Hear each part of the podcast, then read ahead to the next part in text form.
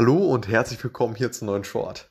Idempotent ist ein Arbeitsschritt, wenn er letztendlich ja, bei einmaliger Ausführung zum gleichen Ergebnis kommt, als wenn man ihn mehrfach ausführt.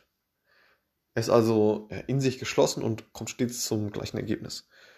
Und das ist ein sehr zentrales Konzept im, im Data Engineering und sollte auf jeden Fall stets beherzigt werden, um letztendlich ja, performante Konzepte zu erstellen. das sind jetzt breite Begriffe, aber es ist auf jeden Fall ein zentraler, ähm, zentraler Aspekt, den man ja, stets beim Aufbau der Architektur halt äh, beachten sollte. So.